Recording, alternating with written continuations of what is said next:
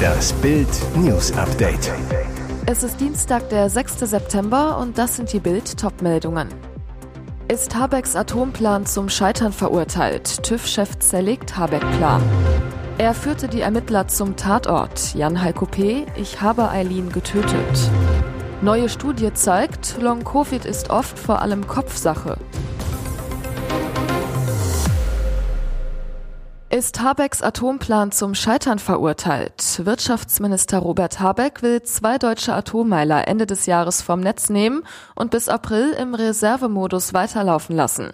Das Ziel, die Kraftwerke zur Absicherung im Notfall bereithalten, um krisenhafte Situationen auf dem Strommarkt abzufedern.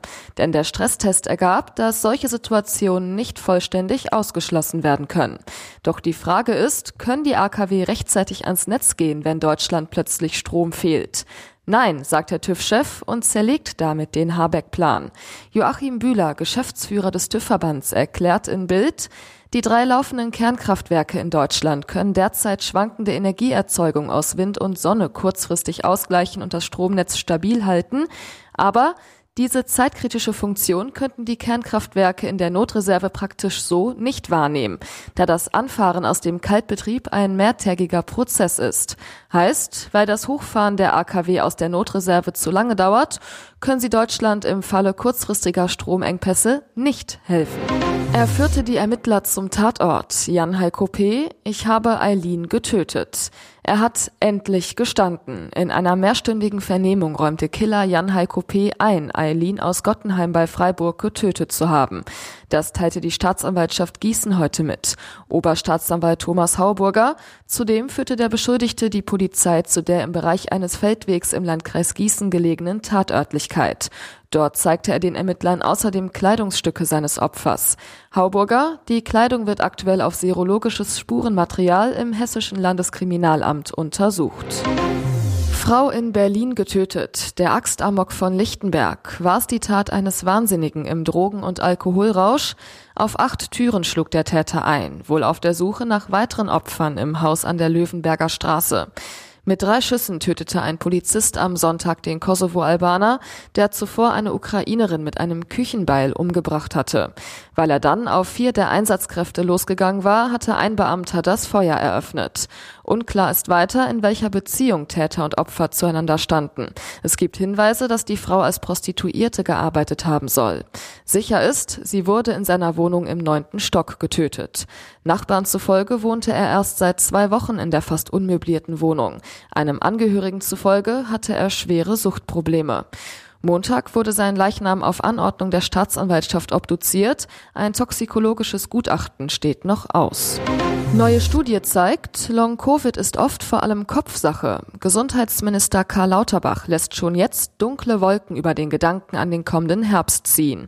Er warnt immer wieder vor Long-Covid und prognostizierte kürzlich bei Twitter, dass viele 20- bis 50-Jährige im Herbst bei steigenden Corona-Fallzahlen eine Entzündung ihres Gehirngewebes als Folge von Long-Covid erleben werden. Für Professor Christoph Kleinschnitz, Direktor der Neurologie an der Uniklinik Essen, eine gefährliche Dramatisierung.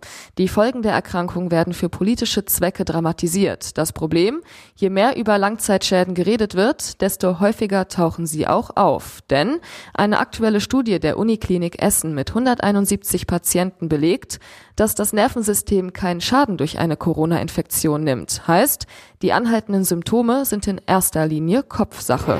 Porsche-Chef Oliver Blume hat den angekündigten Börsengang des Sportwagenbauers als einen historischen Moment für Porsche bezeichnet. Der geplante Börsengang wäre ein wichtiger Meilenstein für eine höhere Eigenständigkeit von Porsche, sagte Blume am Dienstagmorgen in Wolfsburg. Der Börsengang sei darauf ausgelegt, das volle Potenzial von Porsche freizusetzen.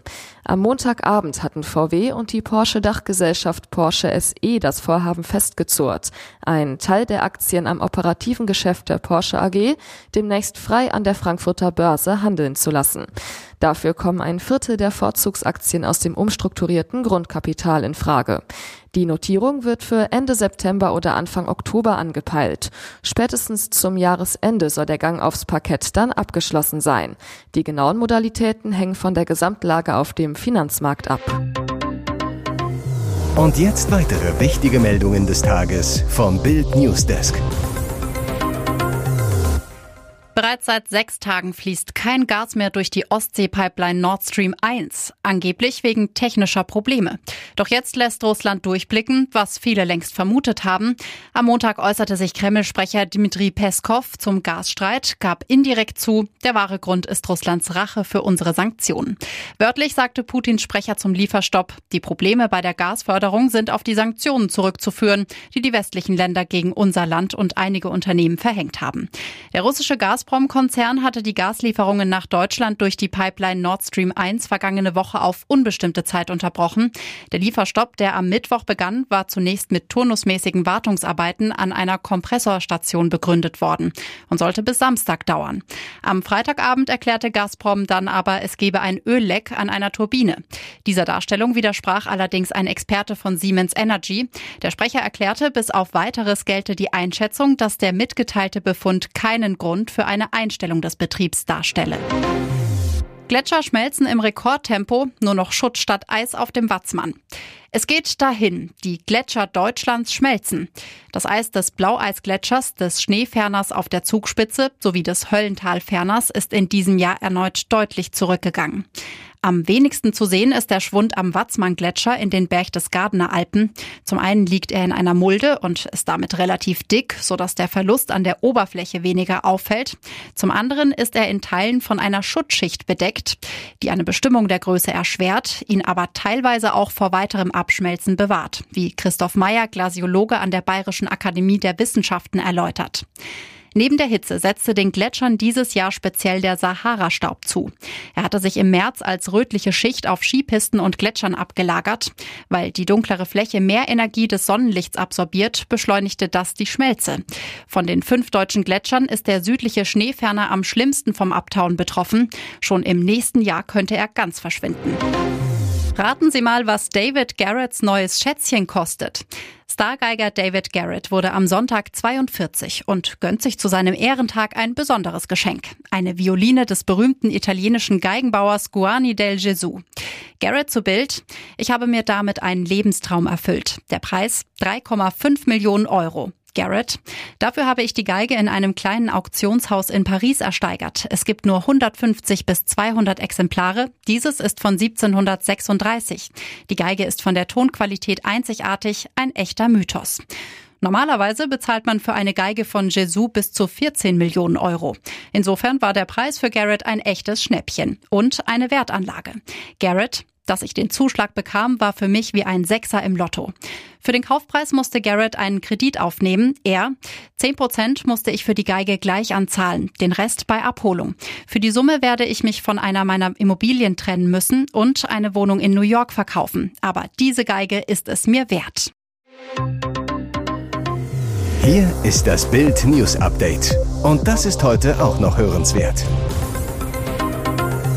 Einer der mutmaßlichen Täter der brutalen Angriffsserie in Kanada ist tot aufgefunden worden. In der Provinz Saskatchewan hat es am Sonntag mehrere Messerattacken gegeben. Dabei wurden mindestens zehn Menschen getötet und 15 weitere verletzt, hieß es von der Polizei. Den Angaben zufolge wurden die Toten an 13 verschiedenen Orten im Indianerreservat James Smith Cree Nation und im Dorf Weldon entdeckt. Die gewählten Vorsitzenden des Reservats riefen den Notstand aus. Die Polizei fahndete mit Fotos nach zwei Verdächtigen mit dem gleichen Nachnamen. Demnach soll es sich um Damien und Miles Sanderson handeln. Am Montag wurde einer der beiden verdächtigen Brüder tot aufgefunden. Die Leiche von Damien wurde, so die Polizei, mit sichtbaren Verletzungen im Freien in einer der Ortschaften, an denen die Angriffe stattgefunden haben, entdeckt. Sein Bruder befinde sich noch auf freiem Fuß. Die Polizei glaubt, dass auch er verletzt ist. Die Höhle der Löwen, darum investierten Maschmeyer in Nippel. Diese Frau ist ein echter Investorentraum. Mit ihren 22 Jahren gründete Miriam Wallmünster bereits drei Start-ups. Ihr jüngstes Unternehmen Nippli diente vor allem der Lösung eines eigenen Problems. Wallmünster, ich bin schon immer ein sehr modebewusster Mensch und trage gerne Outfits, bei denen man keinen gewöhnlichen BH tragen kann. Dabei setzt sie auf sogenannte Nippelcover, kleine Pads, mit denen die Brustwarzen abgedeckt werden sollen. Wallmünster weiter. Nachdem ich so gut wie alle Nippelcover auf dem Markt getestet habe und nie happy war, hat sich die Geschäftsfrau in mir gemeldet und gesagt, mach's besser. Gesagt, getan, mit einem Experten entwickelte sie Nippli, super dünne und wiederverwendbare Pads, die sogar für den Sportbereich geeignet sind. Vor allem Carsten Maschmeyer schwärmte. Sie sprudeln vor Ideen, sie sind kommunikationsstark. Ich finde das total beeindruckend. Aber ich habe von der Branche null Ahnung. Ich glaube, ich wäre nicht der richtige Investor, so sehr ich ihre Leistung beeindruckend finde. Ich bin raus. Wirklich, als die Jungunternehmerin ihre Zukunftsvision ausführte, war der Tech-Investor plötzlich wieder Feuer und Flamme. Rücktritt vom Rücktritt. Maschmeyer überlegte es sich anders und nahm Wallmünsters Angebot an. Weitere spannende Nachrichten, Interviews, Live-Schalten und Hintergründe hört ihr mit Bild TV Audio. Unser Fernsehsignal gibt es als Stream zum Hören über TuneIn und die TuneIn-App auf mehr als 200 Plattformen, Smart Speakern und vernetzten Geräten.